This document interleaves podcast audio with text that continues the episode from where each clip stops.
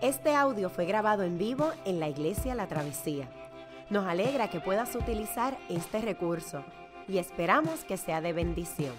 Queremos que sepas que nuestra más profunda convicción, que no importando cuán útil sea esta grabación, nunca podrá sustituir la experiencia de pertenecer a una iglesia local. Sería un placer tenerte junto a nosotros en la travesía, pero de no poder ser así, nos gustaría ayudarte a encontrar una congregación donde puedas pertenecer y servir. Una vez más, nos alegra que puedas utilizar este recurso. Muy buenos días a todos, a todas. Es una bendición maravillosa poder estar en este lugar. Como muy bien me presentó, soy Juan José Coto, soy parte del equipo pastoral de la Travesía. Y creo que desde el primer día Dios nos ha retado, desde el día en que comenzamos a hacer o a trabajar con esta serie de sermones. No creo que aquel día donde nos reunimos como parte del equipo pastoral de la iglesia, y trazamos lo que iba a ser la agenda de predicaciones en lo que quedaba del semestre, del año. Nunca pensamos que trabajar sobre el sufrimiento implicaría aprender lo que es vivir en contextos de adversidades y de sufrimiento. Era lo menos que pasaba por nuestra mente.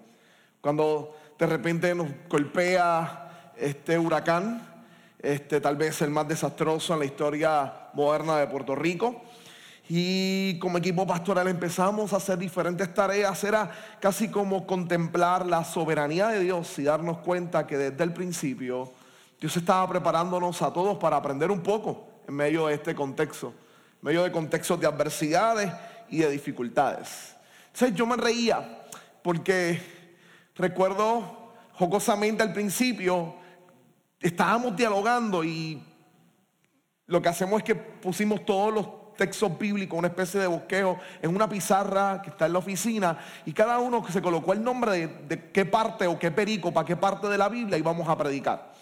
Cuando yo me di cuenta de la que a mí me tocó, hace varios domingos atrás lo dije, yo miré mi Biblia, la leí rápido y miré a Ronnie y a Jules. Le dije, están abusando de mí. Tienes que trabajar con unos asuntos bastante difíciles.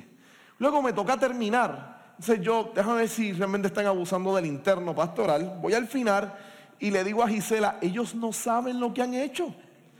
Ellos me dan uno de los pasajes más difíciles y después me piden que predique y le digan a los pastores que no deben ser tiranos y que queden cuidar de los que Dios ha puesto a su lado. Se recuerda ese dicho extraordinario nuestro. Me dieron ganas de vengarme, pero la venganza nunca es buena. Mate el alma.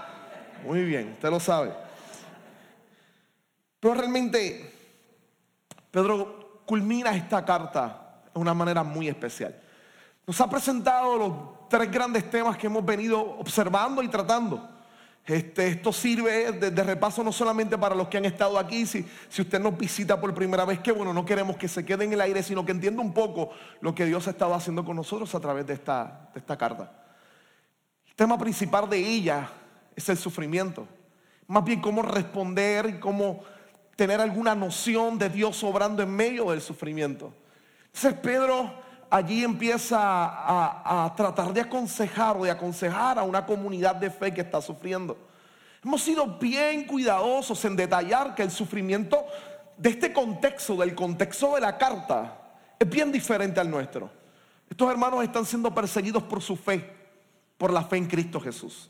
Desde las esferas estatales del gobierno los están persiguiendo. Muchos de ellos han muerto. Hay una persecución sistemática en contra de la iglesia. Hay diversas razones por eso. Los llamaban ateos porque en vez de adorar a muchos dioses solamente honraban a uno. Había muchas de sus creencias que se tornaban polémicas ante el poder imperial. No se doblaban ante el César, ante el emperador, porque solamente doblaban sus rodillas ante el Señor Jesucristo. Si que había algunas de sus prácticas, vivían de manera diferente que tal vez amenazaba a la sociedad de la época. Entonces empezaron a perseguirlos. Nosotros hemos tratado de hacer una contextualización con cuidado de esta circunstancia de sufrimiento para tratar de ver pistas de cómo sobrellevar este tiempo de dificultad que nos ha tocado como puertorriqueños y puertorriqueñas en nuestro país. Y darnos cuenta que la escritura tiene mucho que decirnos y mucho que hablarnos en medio de toda esta adversidad.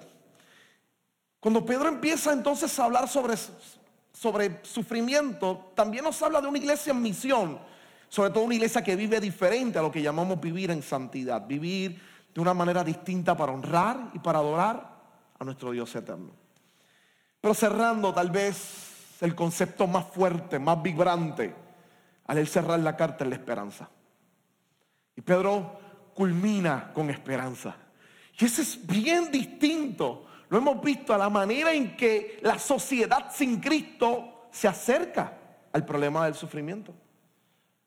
La esperanza cristiana es bien diferente inclusive a los conceptos de esperanza que estamos escuchando por ahí o al ideal de esperanza de esta sociedad. Primero porque la esperanza cristiana no es, escuche bien, no es una actitud paciente e inactiva o estática. No es cruzarse de brazos y esperar que todo se solucione. Tampoco es repetir el eslogan, hashtag Puerto Rico se levanta y nada más. No. Quedarse simplemente pensando que las cosas como si fuera por ley de gravedad, tienen que cambiar y van a cambiar, no provee mucha esperanza realmente. Tampoco es como la política del siglo XX, donde sistemas económicos se golpeaban en el pecho diciendo que la sociedad puede ser cambiada y transformada si la gente trabaja duro, si dejamos que el capital corra. Pero tampoco es como las otras corrientes políticas que pensaban que el mundo cambiaría por medio de las revoluciones armadas. No, esas utopías o esos conceptos de esperanza terminaron en caos y en desilusión. Y el final del siglo XX fue una sociedad que ya no creía a ninguna propuesta de cambio. Pero en medio de la desesperanza de la sociedad siempre se ha mantenido un mensaje de esperanza que lleva más de dos mil años siendo proclamado. Y de nuevo, es el hecho de que el presente puede ser adverso, problemático, difícil y doloroso pero mi confianza está en que el Dios que dirige la historia va a culminar esta historia con su reino de bien y de justicia para gloria de su nombre. Y eso me ayuda a enfrentar mi presente. La esperanza cristiana no es una panacea que me olvide del dolor, es un grito de sostenimiento y de levantarme aún en medio de mi dolor y de mi adversidad. Es saber que este mundo fragmentado sufre por el pecado, pero Cristo está haciendo algo a través de su iglesia y un día lo culminará con su venida y transformará todas las cosas para su gloria.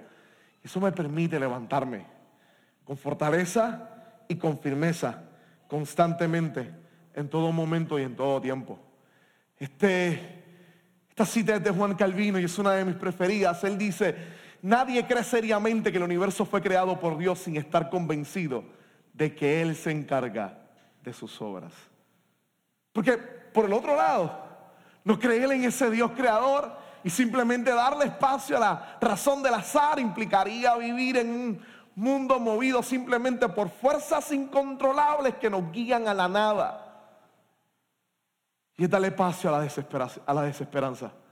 Pero cuando creemos en un Dios creador, en un Dios que no solamente es creador, sino que está presente en su creación, que la dirige y la conduce, es que en medio de lo absurdo que pudiera parecer, las dificultades que vivimos, hay un Dios que está guiando, cuidando y guardando mi vida y un día va a transformar todas las cosas para su gloria. Entonces de nuevo, lo vuelvo a repetir, con esta mirada, es con esta manera de ver, son con estos lentes y yo quiero que nos acerquemos hoy a los versos que Pedro nos da para culminar su carta. Es con esta misma mirada que nos queremos enfrentar. Esta es mi propuesta. Pedro hace tres maneras de nosotros ver cómo esa comunidad de esperanza se enfrenta al sufrimiento. Número uno, Pedro hace un acercamiento a los miembros de la comunidad. Ha estado hablando de la gente de afuera, nos ha dicho cómo debemos vivir entre ellos, pero ahora se acerca dentro de la comunidad de fe, de esas iglesias. Empieza a hablar de cómo deben relacionarse los miembros de la comunidad. Número dos, yo quiero que veamos cómo se vive en una comunidad de esperanza. Déjenme volverlo a repetir, cómo se vive en una comunidad de esperanza. Cómo se es partícipe de una comunidad que tiene esperanza. Y número tres, culminaremos mirando cómo Pedro nos invita a enfrentar el sufrimiento desde esa comunidad de esperanza. No desde mis capacidades solitarias, no desde mi capacidad de autosuperación, no, no, dentro de la vida y la ayuda de esa comunidad de fe que promueve la esperanza del Señor y la esperanza de la fe cristiana. Y veamos entonces que Pedro tiene que comunicarnos y cómo nos va planteando algunos de los aspectos que empieza a presentarse en esta carta. Lo primero son los miembros de la comunidad de esperanza. Pero si usted se da cuenta, comienza estos primeros versos a presentarnos o a hablar sobre los líderes de la iglesia. Le llama a los ancianos. La palabra que utiliza en griego es presbíteros. Y esta expresión se podría utilizar tanto para ancianos en edad como para los líderes de la iglesia. Es una idea que viene desde Israel, cuando los ancianos, y se les denominaba así, no necesariamente por la edad, sino porque eran los líderes que dirigían la ciudad, eran los que se iban a la puerta de la ciudad y se encargaban de los juicios, que velaban por las normas. Entonces, la iglesia toma ese elemento de la tradición judía y lo incorpora a la organización de la iglesia. Entonces, en varios pasajes vemos que Pablo lo dice, que coloca e insta que se coloquen ancianos en las iglesias para que cuiden, para que guarden de ellas. Y aquí Pedro les va a decir cuál es el rol de ellos, los va a invitar a entender que deben pastorear la iglesia del Señor. Así que los ancianos son los líderes de la iglesia. Y Pedro comienza hablando de los líderes de la iglesia. Y les hace un acercamiento a cada uno de ellos. Entonces, lo que pasa es a presentarnos cómo deben vivir, lo que deben hacer. Nos dice lo que son ellos, lo que deben hacer, cómo lo deben hacer, cómo lo deben hacer y cuál es la recompensa si ellos lo hacen bien. Y entonces, ¿quiénes son ellos? Son líderes de la iglesia. Son ancianos que están al frente de la obra maravillosa del Señor. ¿Cómo deben vivir? ¿Cómo deben trabajar? Pablo, Pedro se los va a decir directamente a ellos. Pero antes hace algo interesante. Y es que Pedro de repente se incorpora en la expresión, le dice a los ancianos de la iglesia, yo anciano juntamente con ellos. Yo soy un anciano igual que ustedes, soy un pastor igual que ustedes. Y se coloca el mismo lugar de ellos. Y luego pasa a decir, yo soy testigo de los padecimientos de Cristo. Apunta a la obra de Cristo en la cruz al discípulo que, que estuvo cerca de los padecimientos aunque salió huyendo, que escuchó, que es testigo, que habla, que comunica la obra de Cristo en la cruz del Calvario. Pero no deja solamente en sufrimiento. Y esto es lo que hace de Pedro un excelente mensajero y un excelente predicador, como lo vemos en el libro de Hechos. Él le dice a la comunidad, yo soy testigo de los padecimientos de Jesús pero participo desde ahora de la gloria que en él ha de revelarse. Esa idea de participar en la gloria que va a revelarse, el verbo que utiliza para revelarse es como si usted entrara, para que lo pueda entender, a un museo. Tiene la invitación porque es una noche de gala y van a develar una obra de arte. Y todo el mundo está esperando esa gran obra de arte de este pintor famoso. Y usted está allí y automáticamente la tensión empieza a subir y las personas con autoridad empiezan a mover el lienzo que está tapando o, el, o el, este, la tela que está tapando la pintura y empiezan a moverla y poco a poco usted empieza a darse cuenta de la grandeza del pintor. Poco a poco empieza a ver la pintura, poco a poco empieza a ver los rasgos hasta que finalmente quitan totalmente ese velo y puede observar toda la pintura. Pero está diciendo, yo me encuentro en sufrimiento, pero yo puedo ver a Dios revelando su plan eterno poco a poco en el mundo. Y esa idea es extraordinaria, porque evita que entremos en el pesimismo Evita que al yo salir por aquí seguir viendo los postes en el piso tirados y llegar a mi casa, tal vez hoy por la tarde, y cuando el sol deje de brillar, darme cuenta que todo está en oscuridad y aunque siento el deseo de tomar algo y restrayarlo contra el piso y decir, bendita sea la autoridad de energía eléctrica de Puerto Rico. Me puedo dar cuenta de que Dios está encargado en trabajar para hacer este mundo diferente. Y que un día lo va a lograr. Y me puedo dar cuenta que mi capricho personal es nada en comparación con lo que Dios está haciendo con miles de personas que se encuentran sufriendo. El simplemente hecho de estar aquí hoy y de ver que hay personas en medio de nosotros que lo perdieron todo, me hace salir de aquí reconociendo que Dios está obrando en ellos y que poco a poco puedo ver cómo Dios devela ese plan maravilloso de transformar y de cambiar todas las cosas para gloria de su nombre. Eso me sirve de esperanza y testimonio de que Dios está en acción y está obrando de forma poderosa y gloriosa.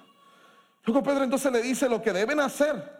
¿Qué es lo que ellos deben hacer? Deben cuidar el rebaño de Dios que está a su cargo. Pero Pedro les recuerda, el rebaño no es de ustedes, es de Dios. Eso es esperanzador desde la óptica de la pastoral o de los ancianos que dirigen la iglesia. Es saber que esta iglesia, la iglesia de la travesía, no es de Ronnie, no es de Jules, no es de Gisela, que es la jefa. Así le decimos. Es de Dios. Es de Dios. Les voy a decir algo.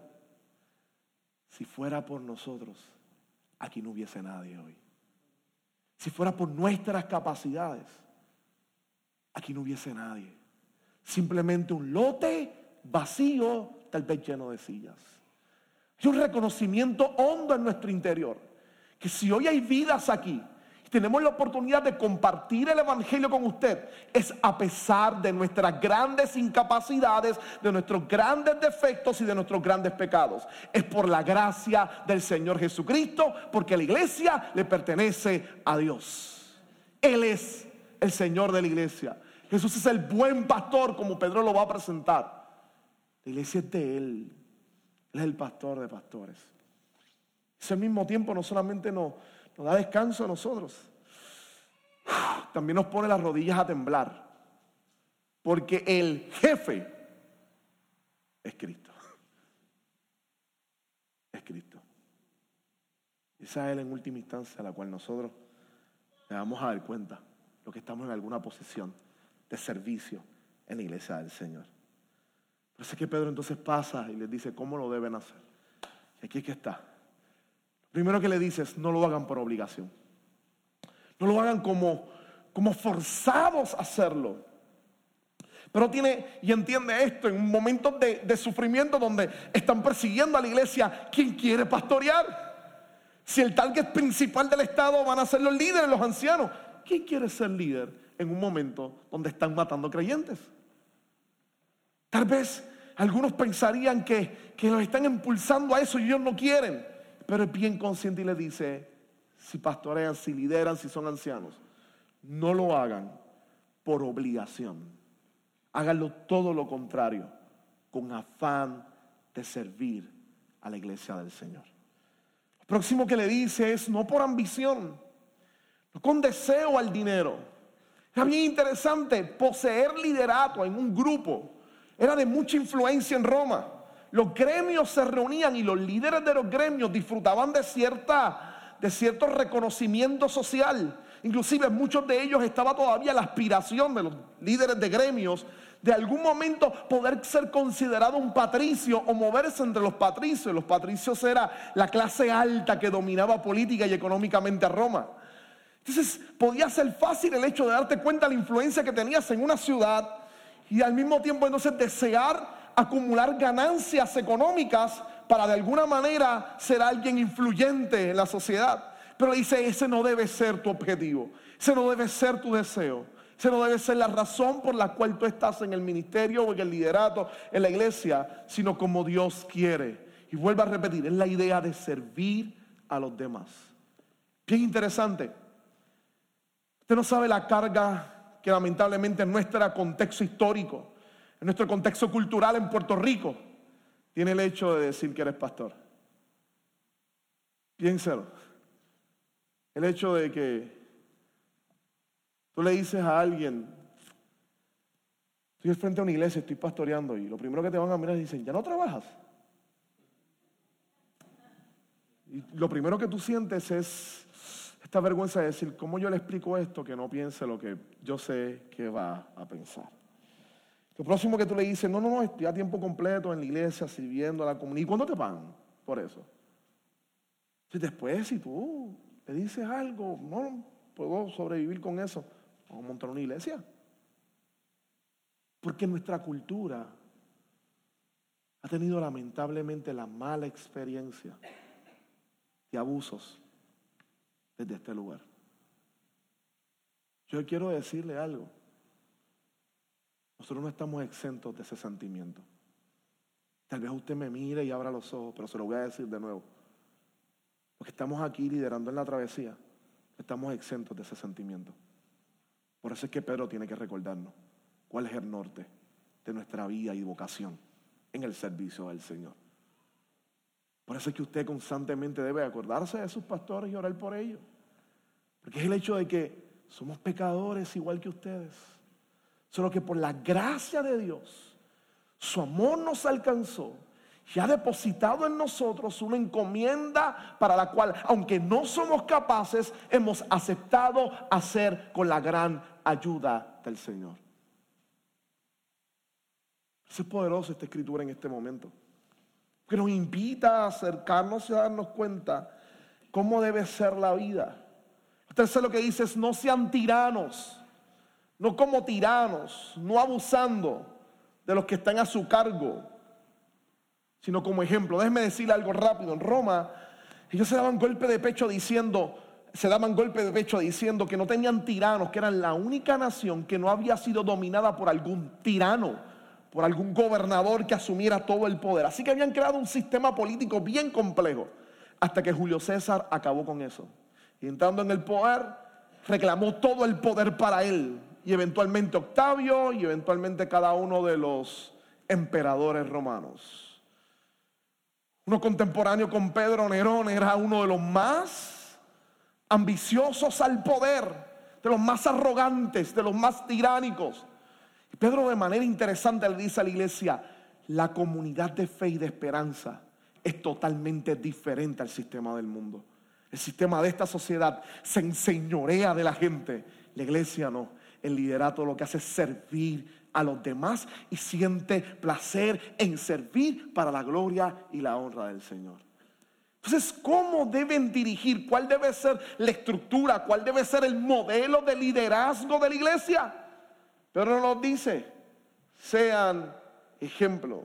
Esa palabra es interesante, tupos, la palabra que utiliza Pedro ahí. Y la palabra me recordó a eso. Ya usted mirará y qué tiene que ver. Yo recuerdo, yo era pequeño. Por alguna razón le tenía fobia a Ropiedra. Yo le tenía fobia a Ropiedra. Le voy a contar por qué le tenía fobia a Ropiedra. Mami nos llevaba, éramos tres, nos agarraba, ella es titana, dominaba a tres muchachos. Nos agarraba y nos metía en Río Piedra, iba a comprarle. Había una tienda que yo de verla ya empezaba a alucinar y a sentir que sudaba y a molestarme. Yo no me acuerdo muy bien si era la Riviera, Capri, no sé, yo sé, yo sé, yo mentalmente dónde estaba. Entonces allí había una caja de telas y tú las señoras se tiraban casi como fueran niños en una dulcería a tocar las telas, a hablar, mira esta, esta es de mejor calidad. Y podían pasar 10 y 20 minutos. Había otra cajita al lado que tenía unos sobrecitos blancos, unos sobrecitos que tenían unos papeles cremas con dibujitos, le decían patrones. Las señoras compraban esos patrones y yo sabía que si mami cogía tres patrones iba a empezar a buscar tela. Así que esto iba para largo. Y no era la mejor experiencia del mundo estar con su mamá en una tienda comprando patrones y telas. Te hace sentir como un experimento. Porque la ropa que va a hacer me la va a poner a mí. Si usted estuvo en esa época, sabe a lo que estoy hablando, a lo que me estoy refiriendo. Los patrones eran literalmente estos pedazos con las medidas y las formas, y ellas tomaban, lo colocaban con alfileres y empezaban a cortar y hacían todo el proceso y terminaban haciendo la ropa.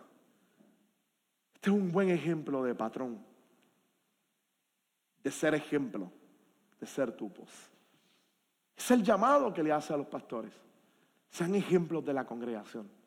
Que cuando la congregación los vea, pueda imitar su comportamiento. Ahora bien, yo sé que el ejemplo de Tela es un problema. No, no, no nos estamos refiriendo a que usted quiera hablar como Ronnie español. No es que usted intente peinarse como Jules o vestirse como Jules. No lo haga, mire a mí lo que me ha pasado tratando de imitarlos a ellos. Yo sé que me ha ido mal. Yo sé que me ha ido mal. Ustedes lo piensan, yo lo verbalizo antes que usted lo verbalice. Pero he tratado de verme como ellos. No esa no es la idea. La idea tampoco es que usted va a encontrar en nosotros, específicamente en ellos, líderes pulcros totalmente. No. Lo que nosotros deseamos que usted siga es el hecho de que reconocemos tres cosas prioritariamente. Número uno, somos pecadores. Número dos, necesitamos todos los días de la gracia del Señor Jesucristo. No nos creemos capaces no dependemos de nuestra habilidad, porque si eso fuera así, fracasaríamos. Necesitamos la gracia del Señor Jesucristo. Y es lo que yo he aprendido de ellos. Tercero, no necesitamos unos a otros. Orar los unos por los otros. Hablar los unos con los otros. Si es lo que queremos es exactamente eso. Que usted se dé cuenta que que sus pastores no son personas que están en un pedestal arriba como ejemplos máximos de santidad. No, porque si usted pasa 24 horas conmigo se va a desilusionar totalmente. Sí, sí, yo no soy el mejor promotor de mí. Si usted quiere tener evidencia de ello, hablo ahorita con mi esposa. Ella le puede decir cuánto se va a desilusionar de mí. El hecho es, a pesar de todas estas imperfecciones, soy alguien que está buscando que Dios día a día me transforme y me cambie para gloria de su nombre. Si usted quiere ser y seguirme en eso, yo le invito a que me siga en eso. Es reconocer cuánto necesito y dependo de ese Señor Jesucristo, mi Señor y mi Salvador, mi Dios poderoso. ¿Qué pasa si vivimos a la altura? Esto es algo que Pedro le dice específicamente a los líderes. ¿Qué pasa si ustedes logran servir de la manera correcta. El verso 4 nos va a hablar de la recompensa. Una corona de gloria. ¿Ok? Tranquilo, yo no pretendo aquí hablar y hacer todo un estudio de coronas, etcétera. Él utiliza exactamente, la escritura utiliza la misma imagen para el resto de la comunidad de fe. A los creyentes que vencen se le dará la corona de, la vida. Pablo dice que lo ha hecho todo, que lo ha logrado, que, que, ha seguido la carrera, que ha guardado la fe. Y frente al martirio dice lo que me está reservada es la corona de justicia que el Señor está preparando para mí. Filipenses. Cada uno de los pasajes de la escritura que habla de esto, tanto a los pastores como a la iglesia, se nos apunta que al final, si, si, si nosotros seguimos persistiendo en la fe, si seguimos descansando en la gracia de Dios, si seguimos confiando en ese Dios maravilloso, lo que tenemos al final es una recompensa. Y la imagen que ellos utilizaban era la imagen de las carreras, de cuando un ganador competía y ganaba, se le daba una corona que se llevaba a su casa. Pero a mí me interesa lo que Pedro hace aquí hoy. Es que el primer verso me habla del sufrimiento de Jesús. Y en el cuarto verso me dice que Él me va a dar una corona de gloria. Qué paradójico es su amor. Déjeme volverlo a repetir. Qué paradójico es su amor. Porque Él recibió una corona de espinas. De humillación. Cuando lo llevaron a la cruz del Calvario y lo sujetaron allí por mí. El que vivió la vida que yo debía vivir, el que vivió la vida en santidad y en pureza, en obediencia a Dios, recibió el castigo que yo debía recibir y recibió la corona que realmente me merezco.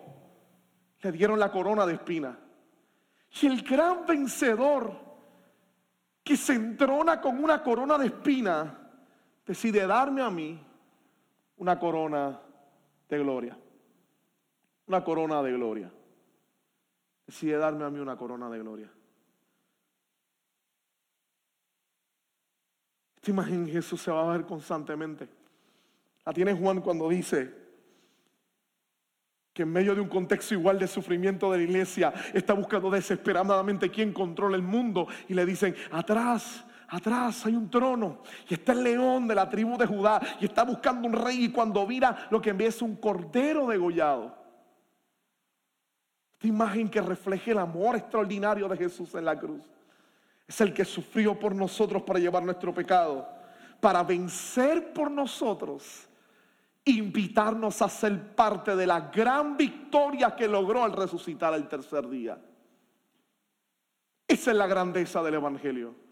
Él sufrió por nosotros y ahora nos viste y nos bendice con todas las bendiciones que logró y que alcanzó muriendo en la cruz del Calvario por nuestro pecado.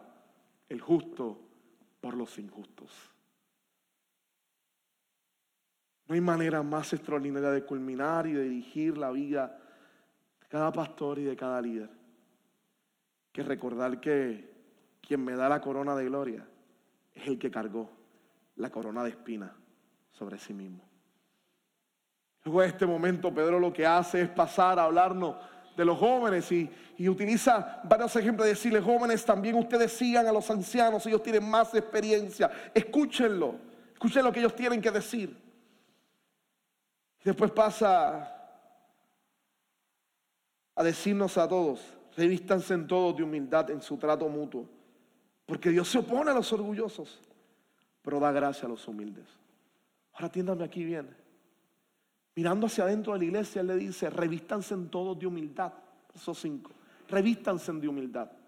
Esta idea de revestirse recordaba a los esclavos que tenían que ponerse una especie de delantales en la Roma antigua para que todo el mundo supiera que ellos eran esclavos y que no eran gente libre. Así que tenían que revestirse o ponerse una ropa por encima de la que tenían para que la gente se diera cuenta que él es un esclavo y que es diferente al resto de la sociedad.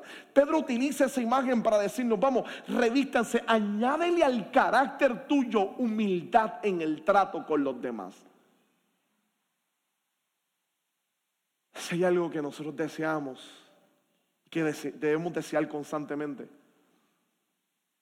es que las relaciones interpersonales en la iglesia sean tan y tan amables y humildes que cualquier persona que venga a visitarnos se sienta amada y recibida por gente que no se cree superiores a ellos, sino todo lo contrario.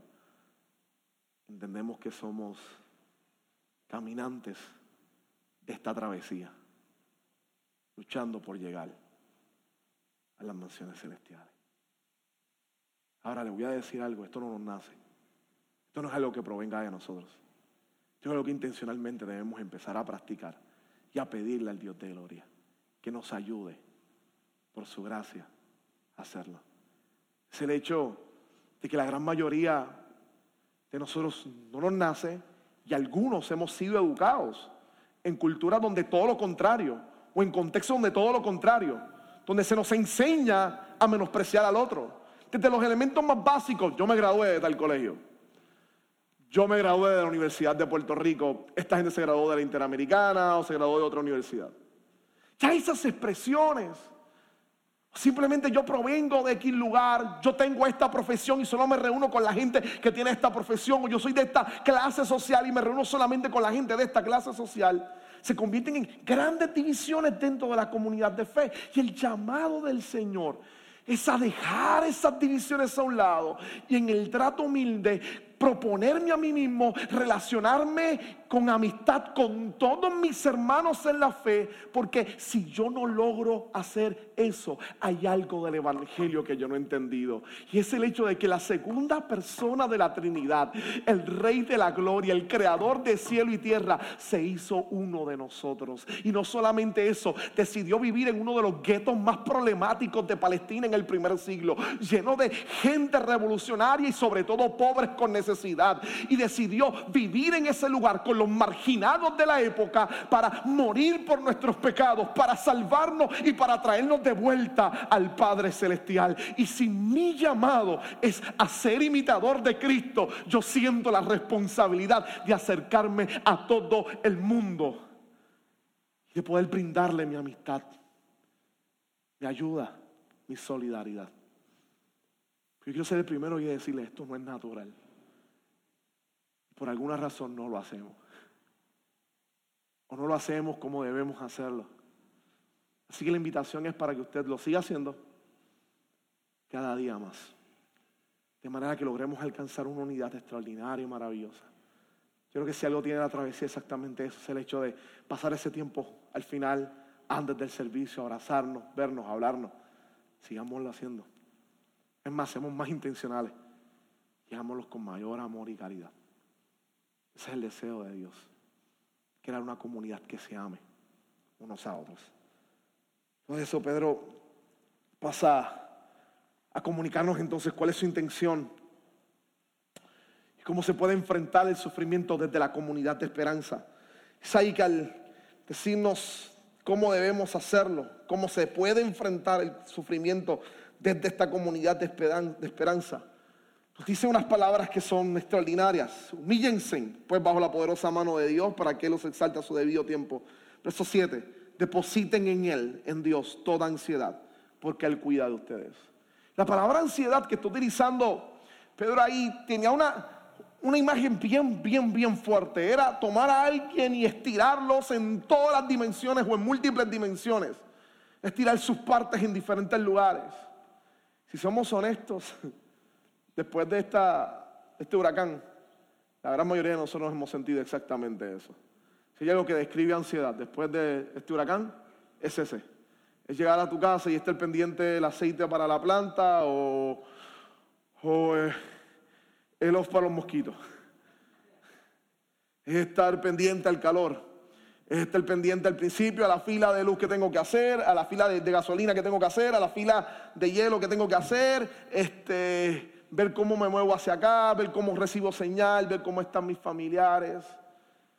Estamos trabajando tantos frentes al mismo tiempo todavía. La gran mayoría de ustedes está trabajando en un montón de cosas que usualmente no debería hacerlo, no era parte de su rutina diaria. Tal vez tiene que comprar aceite para la planta de nuevo y gasolina para la planta, velar que no se dañe o si se dañó mandarla a arreglar. Al mismo tiempo estar mirando que haya comida, pero no puede comprar mucha porque si no tiene luz, pues entonces se le puede dañar. Se da cuenta que las filas son interminables hoy en día. Y la ansiedad empieza a ahogarnos. Pedro se entiende claramente que en procesos de sufrimiento y en contextos como ese, lo más que uno va a encontrar es ansiedad. Lo que nos dice es, tómala, deposítala en las manos del Señor. Envíala lejos de ti. Sácala y ponla. Ahora bien, escúcheme bien. Yo no quiero, por medio de esta plática y en este momento, hacerle creer a usted que esto es como una especie de panacea o de rito este, oriental místico. No le voy a pedir que usted se ponga de pie, que tome su ansiedad, que inhale y exhale y la tire fuera de usted, porque aunque usted haga eso, de seguro sale de aquí y va a sentir la misma presión de pecho y va a tener la misma ansiedad. La intencionalidad no es esa. La intención de Pedro realmente es que entendamos que el problema va a estar. Usted va a salir de aquí, tal vez tiene que hacer una fila para buscar gasolina o para comprar algo. O va a llegar a su casa y tiene que estar velando por algo realmente importante en medio de este contexto de dificultad. Pero puede descansar en que el Señor, en quien usted ha puesto su esperanza, es el Señor de la historia. Y Él controla todas las cosas. Y lo ama de manera inimaginable y sobre todas las cosas ha prometido no darle carga que usted no pueda llevar. Él reconoce que va, a, que va a pasar momentos de sufrimiento. Él nos ha dicho que vamos a experimentarlo, pero Él va a cuidar de nosotros. Él va a cuidar de nosotros. Y esa es la mejor herramienta contra la esperanza. Depositar mi confianza no en mi propia habilidad, sino en el Señor que transforma todas las cosas. Yo creo que esto es para pensar y para poder descansar específicamente en todo esto que Dios nos está diciendo. Puede decirle, depositen su esperanza, los mira y les dice, saben, todavía hay un adversario por ahí, no se olviden de él, buscando a quien devorar. Manténganse firmes, manténganse firmes. Además de mantenerse firmes, evitando que el enemigo los asedie, Hagan algo frente a su ansiedad y sufrimiento. Recuerden que hay gente en otras partes del mundo que está sufriendo igual que ustedes. Esa no es una vista aérea de Puerto Rico. Esa es una vista aérea de Barbuda. ¿Se recuerdan de Barbuda? Nosotros dimos un culto aquí de acción de gracia y de súplica. Todos estábamos consternados. Cuando nos tocó, nadie sabía que nos iba a tocar unas semanas después, literalmente, María. De manera irónica, Irma estaba eliminándose o debilitándose ya a punto de desaparecer y María estaba naciendo. Unas semanas después fuimos golpeados por un huracán. Nos hemos involucrado, recuerdo el principio, los grandes fuerzas que se hacían era para conseguir alimento y Puerto Rico colaboró bastante bien en eso. Recibimos a mucha gente de, las islas del Caribe que fueron damnificados y los tuvimos aquí. No recordemos o no nos olvidemos, perdón, de ellos. El 75% de la infraestructura de su país se fue. No solamente la luz eléctrica, toda la infraestructura. Casas, negocios, fábricas, todo. Muchos de ellos al principio era prácticamente una isla desolada, nadie estaba ahí. Si a nosotros se nos está haciendo difícil y aterrador nuestras visiones de levantarnos y de restaurarnos como país, imagínense la esperanza de esas personas. Creo que fue el gobernador cuando al principio estaba llamando, tuvieron que rescatarlo y estaba cuando lo rescataron su expresión simplemente fue gracias Dios, por tu misericordia. Hay gente creyente ahí que vieron su país destruido completo. La idea no es jugar con la morbosidad, hoy es lo menos que yo quiero hacer. ¿Se recuerdan que antes de María, minutos, horas o días antes, estos celulares prendieron con la activación de la noticia de México? Hay gente en todo el mundo que está sufriendo. Uno de los grandes peligros cuando nos enfrentamos a contextos de sufrimiento es pensar que somos los únicos en el mundo. Y Pedro de manera muy saludable nos dice, Dios se encarga de ti, pero mira, hay otras personas sufriendo igual que tú. ¿Y sabes qué? Dios también se encarga de ellas. Así de poderoso y maravilloso es nuestro Dios. Ese es no es mirarlos a ellos para decir, ok, ellos están peor que nosotros, estamos bien. No es, este no es el discurso moralista de decirnos a nosotros, vamos, tienes que aprovechar y agradecer cómo tú estás. No, no, no, porque cada persona experimenta en su propia este, realidad el hecho de sufrir y de perder cosas. Ese no es el objetivo de, esta predicación. Es el hecho de, que te des cuenta de que no solamente nosotros estamos sufriendo, hay otras personas que sufren y que Dios, el Dios de las iglesias en Barbuda, el Dios de las iglesias cristianas en México, el Dios de las iglesias cristianas en la India, a principios de verano con las inundaciones, es el Dios que está sosteniéndolos, guardándolos, cuidándolos y guiándolos y dándole su abrazo de misericordia y ayudando a los sobrevivientes de estos eventos. Y ellos de seguro hoy están reunidos, como nosotros adorando al Señor, confiando en el Dios de esperanza y en el Rey de la Gloria. No somos los únicos. Hay mucha gente alrededor del mundo que le dice, Señor, aunque el cielo y la tierra se muevan y pasen, tu palabra no va a pasar. Descansamos y confiamos en ti. Confiamos en ti, Señor. Pero culmina esta carta con sus despidos tradicionales de cómo una carta se termina saludando. Por medio de ella, hace algo que tal vez no es muy positivo para nosotros culminar. Pero yo creo que es adecuado. El verso 10 les dice, y después de que ustedes hayan sufrido un poco de tiempo, dice, hey, hey, esto no se va a acabar. Esto no se ha acabado, esto no ha terminado. Yo creo que esto es un buen reality check para nosotros hoy. Escúchenme bien, Iglesia de la Travesía. Escuchen bien, amigos, hermanos que están aquí hoy. Sufrimiento no ha terminado. Tal vez puedes llegar, puedo llegar hoy a mi casa y darme cuenta que hay luz Dios, escúchame. y puedo regresar a mi casa y darme cuenta que hay luz hoy y pensar que todo pasó. Pero no, no ha pasado. Todavía estaré enfrentando varias cositas y a pesar de que esté bien y en un año todo lo sienta en normalidad, nada me quita de que ya tal vez no sea un huracán, sino otra cosa, la que llegue a mi vida. Escúchenme bien. Ustedes van a volver a enfrentarse a momentos de sufrimiento.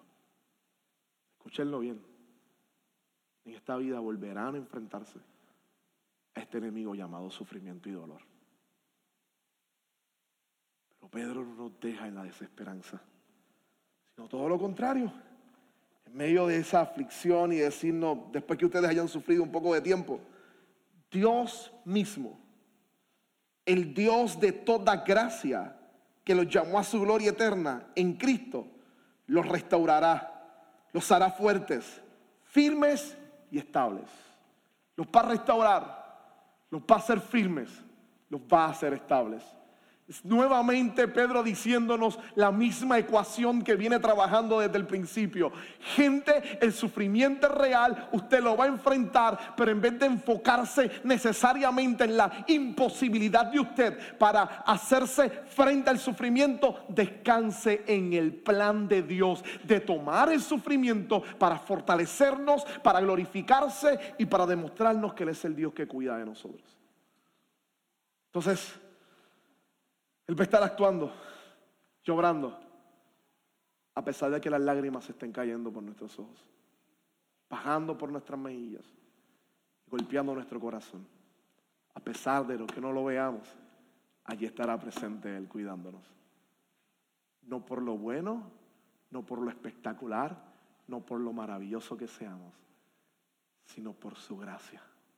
El Dios de toda gracia, que nos llamó los es el Dios que va a fortalecerlos y a guardarlos en momentos de sufrimiento. Él los va a restaurar, Él los va a hacer fuertes y Él los va a hacer firmes. Culmina entonces diciéndonos, hay un ejemplo, y el ejemplo que termina para cerrar. Le escribe esta iglesia en sufrimiento. ¿Saben qué? La escogida de Dios.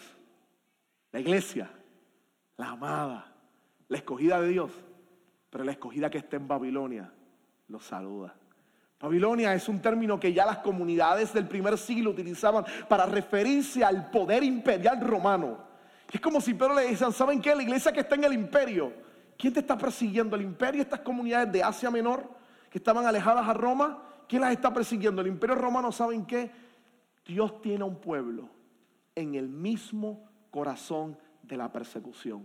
Dios tiene una iglesia a unos cuantos pasos de donde se sienta este tirano con arrogancia llamado emperador, que se cree que es señor del mundo entero y que pide y exige que lo adoren. A unos pasos de él hay una comunidad de fe vibrante y poderosa que glorifica y exalta al Rey de la Gloria y Dios la cuida a su escogida. Si él lo hace con ellos, también lo va a hacer con ustedes. Si les dice, van a sufrir, el mismo Dios que los guarda a ellos es el mismo Dios que los va a guardar a ustedes. Esta serie ha sido fuerte y desafiante, pero es un buen momento para trabajar y aprender cómo trabajar en medio del contexto que nos tocó trabajar como pueblo y como iglesia. Pero al mismo tiempo, para saber que van a venir momentos de mayor dolor de mayor aflicción. Nos tira el reto a todos los que estamos aquí de tener dos decisiones.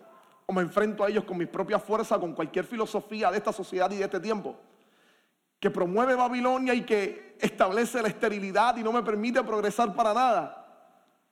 O decido yo hoy enfrentarme al sufrimiento venidero y al presente solo con la gracia del Señor Jesucristo. Porque Él cargó mi culpa en la cruz, tomó la corona de espina y ha decidido ayudarme. Pero al final, coronarme con la corona que Él debió llevar desde el principio. La corona de gloria que le pertenece al Rey de la Gloria, a Jesús. Yo creo que es un buen momento para depender totalmente de Dios y decirle, Señor, necesitamos. Más que nunca, ayúdanos a vivir en este momento, en esta situación. Pero culmina acá está diciéndonos cómo debemos vivir. Pastores, miembros más jóvenes, iglesia en general, sirvan, sean uno en humildad como Jesús. Mire entonces y nos dice, ¿saben qué? Ustedes que han vivido eso, les tengo noticias. Dios va a estar, Dios les va a bendecir, Dios los va a fortalecer. Miren a otros que sufren también. Él los está bendiciendo. Se preocupen. Hay alguien que cuida de ustedes. Manténganse en firme en ese cuidado de Dios. ¿Qué tal si cerramos este momento orando? Le pedimos al Señor exactamente eso, que nos ayude a confiar en su cuidado. ¿Sabe? Si nos preparamos para orar, este es tal vez lo más difícil de nuestras vidas. Es renunciar a este sentido absurdo de autonomía humana. De pensar que nosotros podemos y tenemos las habilidades para trabajar con todos los escenarios de dificultad. Y rendirnos reconociendo que no podemos, pero que Él sí puede. Y que lo hizo por nosotros en la cruz. Señor, gracias. Gracias por tu palabra, gracias por este momento, gracias por este tiempo que nos has dado frente a esta carta. Gracias por el privilegio de poder acercarnos a ti y de contemplar tu mensaje, tu consejo. Gracias por, por lo oportuno, por lo providencial que fue. Gracias por usar estas palabras de vasos frágiles y débiles como nosotros para bendecir a las vidas que llegan domingo tras domingo. Escuchar tu palabra. Hoy Dios, ayúdanos a seguir enfrentando los retos y las adversidades de la vida, pero ayúdanos a enfrentar también los que han de venir. Los que tal vez llegarán en enero, tal vez en el diciembre del año que viene, no sabemos. Muchos de los que estamos aquí tal vez tendremos que volver a llorar y volver a replantearnos algunas cosas por momentos de dolor que llegan a nuestra vida. Te solicito tu cuidado, como lo has prometido, Dios. Te pido que nos ayudes en medio de ese sufrimiento a descansar en ti, echar toda nuestra ansiedad en tus manos, porque tú cuidas de nosotros, a descansar en que somos tu iglesia, somos tu rebaño, somos tu pueblo. Ayúdanos a los que de alguna manera en tu misericordia estamos al frente. Socórrenos, Dios. Danos tu habilidad, tu capacidad, tu poder, tu gracia. Perdona si en nuestro corazón servimos por las intenciones equivocadas y transforma nuestro interior para poder servir a esta gente que domingo tras domingo traes para, para el cuidado y que semana tras semana pones para nosotros para poder cuidarlas. Ayúdanos a cuidar a los tuyos de manera correcta. Te lo pedimos en el nombre de Jesús. Amén, Señor. Qué bueno que pudiste escuchar esta grabación. ¿Qué tal si la compartes con otros? Recuerda que hay muchos más recursos en nuestra página latravesía.org, donde también puedes realizar un donativo. Dios te bendiga.